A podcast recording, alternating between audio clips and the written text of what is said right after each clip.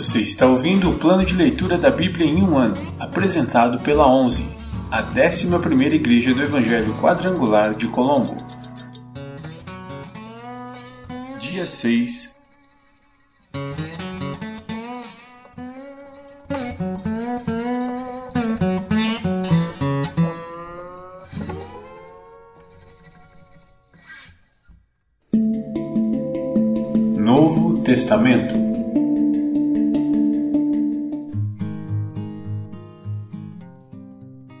Livro de Lucas, capítulo 8, versículos do 1 ao 25. Mulheres que seguiam Jesus. Pouco tempo depois, Jesus começou a percorrer as cidades e os povoados vizinhos, anunciando as boas novas a respeito do reino de Deus. Iam com ele os doze, e também algumas mulheres que tinham sido curadas de espíritos impuros e enfermidades. Entre elas estavam Maria Madalena, de quem ele havia expulsado sete demônios, Joana, esposa de Cusa, administrador de Herodes, Susana e muitas outras que contribuíam com seus próprios recursos para o sustento de Jesus e seus discípulos. A parábola do semeador. Certo dia, uma grande multidão vinda de várias cidades juntou-se para ouvir Jesus, e ele lhes contou uma parábola. Um lavrador saiu para semear. Enquanto espalhava as sementes pelo campo, algumas caíram à beira do caminho, onde foram pisadas, e as aves vieram e as comeram.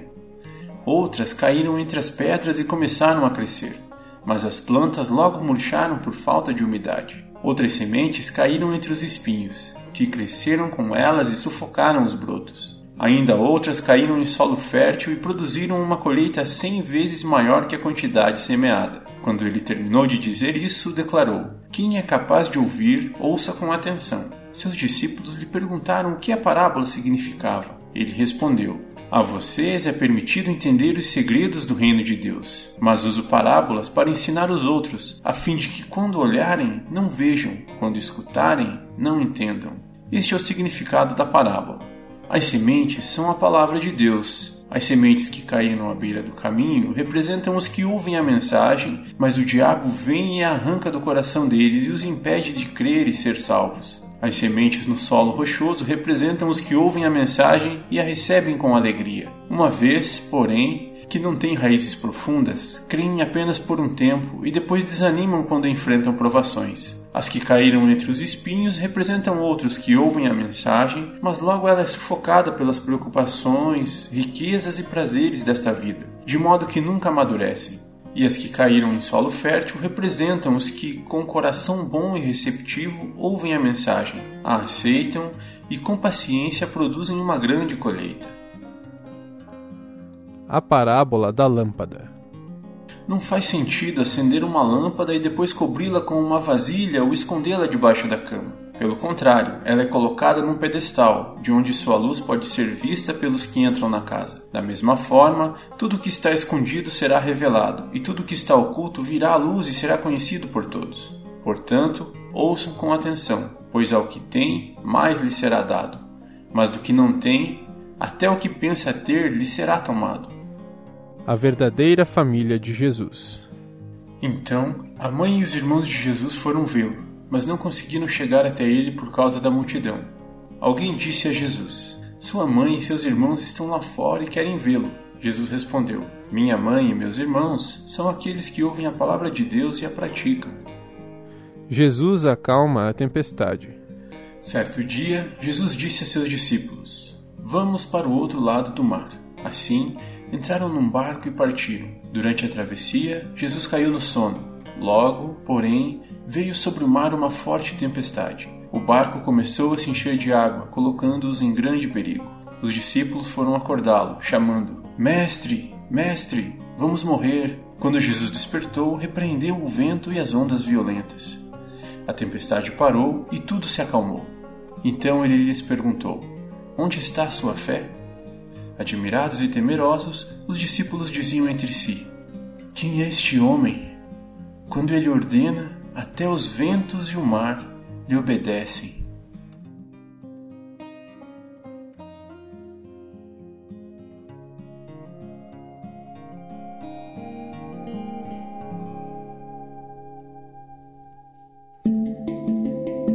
Antigo Testamento Pentateuco ou Torá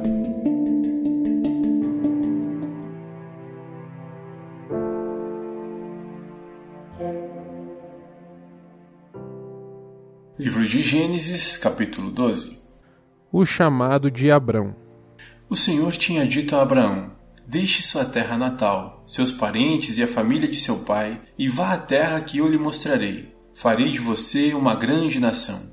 O abençoarei e o tornarei famoso, e você será uma bênção para outros. Abençoarei os que o abençoarem, e amaldiçoarei os que o amaldiçoarem. Por meio de você, todas as famílias da terra serão abençoadas. Então Abrão partiu, como o Senhor havia instruído, e Ló foi com ele. Abrão tinha 75 anos quando saiu de Arã. Tomou sua mulher, Sarai, seu sobrinho Ló e todos os seus bens, os rebanhos e os servos que havia agregado à sua casa em Arã, e seguiu para a terra de Canaã. Quando chegaram a Canaã, Abrão atravessou a terra até Siquém, onde acampou junto ao carvalho de Moré. Naquele tempo, os cananeus habitavam a região. Então o Senhor apareceu a Abrão e disse: Darei essa terra a seus descendentes. Abrão construiu um altar ali e o dedicou ao Senhor, que lhe havia aparecido. Dali, Abrão viajou para o sul e acampou na região montanhosa, entre Betel, a oeste, e Ai, a leste. Construiu ali mais um altar dedicado ao Senhor e invocou o nome do Senhor. Abrão prosseguiu em sua jornada para o sul, acampando ao longo do caminho em direção ao Negev. Abrão e Sarai no Egito Naquele tempo, uma fome terrível atingiu a terra de Canaã, e Abrão foi obrigado a descer ao Egito, onde viveu como estrangeiro. Aproximando-se da fronteira do Egito, Abrão disse a Sarai sua mulher: Você é muito bonita. Quando os egípcios a virem, dirão: É mulher dele. Vamos matá-lo para ficarmos com ela. Diga, portanto, que é minha irmã. Eles pouparão minha vida e, por sua causa, me tratarão bem. De fato, chegando Abrão ao Egito, todos notaram a grande beleza de sua mulher.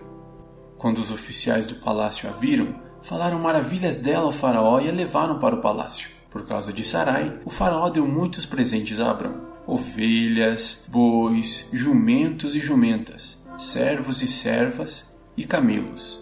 Mas, por causa de Sarai, mulher de Abrão, o Senhor enviou pragas terríveis sobre o faraó e sobre os membros de sua casa. Por isso, o faraó mandou chamar Abrão e disse: O que você fez comigo? Por que não me disse que ela era sua mulher? Por que disse que era sua irmã e permitiu que eu a tomasse como esposa? Aqui está sua mulher. Tome-a e vá embora daqui. O faraó ordenou que alguns de seus homens escoltassem Abrão com sua mulher e todos os seus bens para fora de sua terra.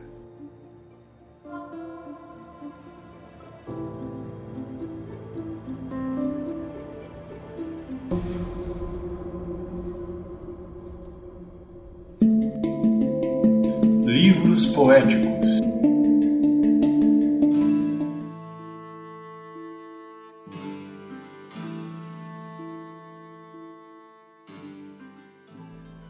Salmos, capítulo 6 Ao regente do coral, Salmo de Davi, para ser acompanhado com um instrumento de oito cordas. Ó Senhor, não me repreendas em tua ira, nem me disciplines em tua fúria tem compaixão de mim, Senhor, pois estou fraco. Cura-me, Senhor, pois meus ossos agonizam. Meu coração está muito angustiado. Senhor, quando virás me restaurar? Volta-te, Senhor, e livra-me. Salva-me por causa do teu amor, pois os mortos não se lembram de ti. Quem te louvará da sepultura? Estou exausto de tanto gemer. À noite inundo a cama de tanto chorar, e de lágrimas a encharco. A tristeza me embaça a vista meus olhos estão cansados por causa de todos os meus inimigos. Afastem-se de mim, todos vocês que praticam o mal, pois o Senhor ouviu meu pranto. O Senhor ouviu minha súplica. O Senhor responderá à minha oração. Sejam humilhados e aterrorizados todos os meus inimigos. Recuem de repente, envergonhados.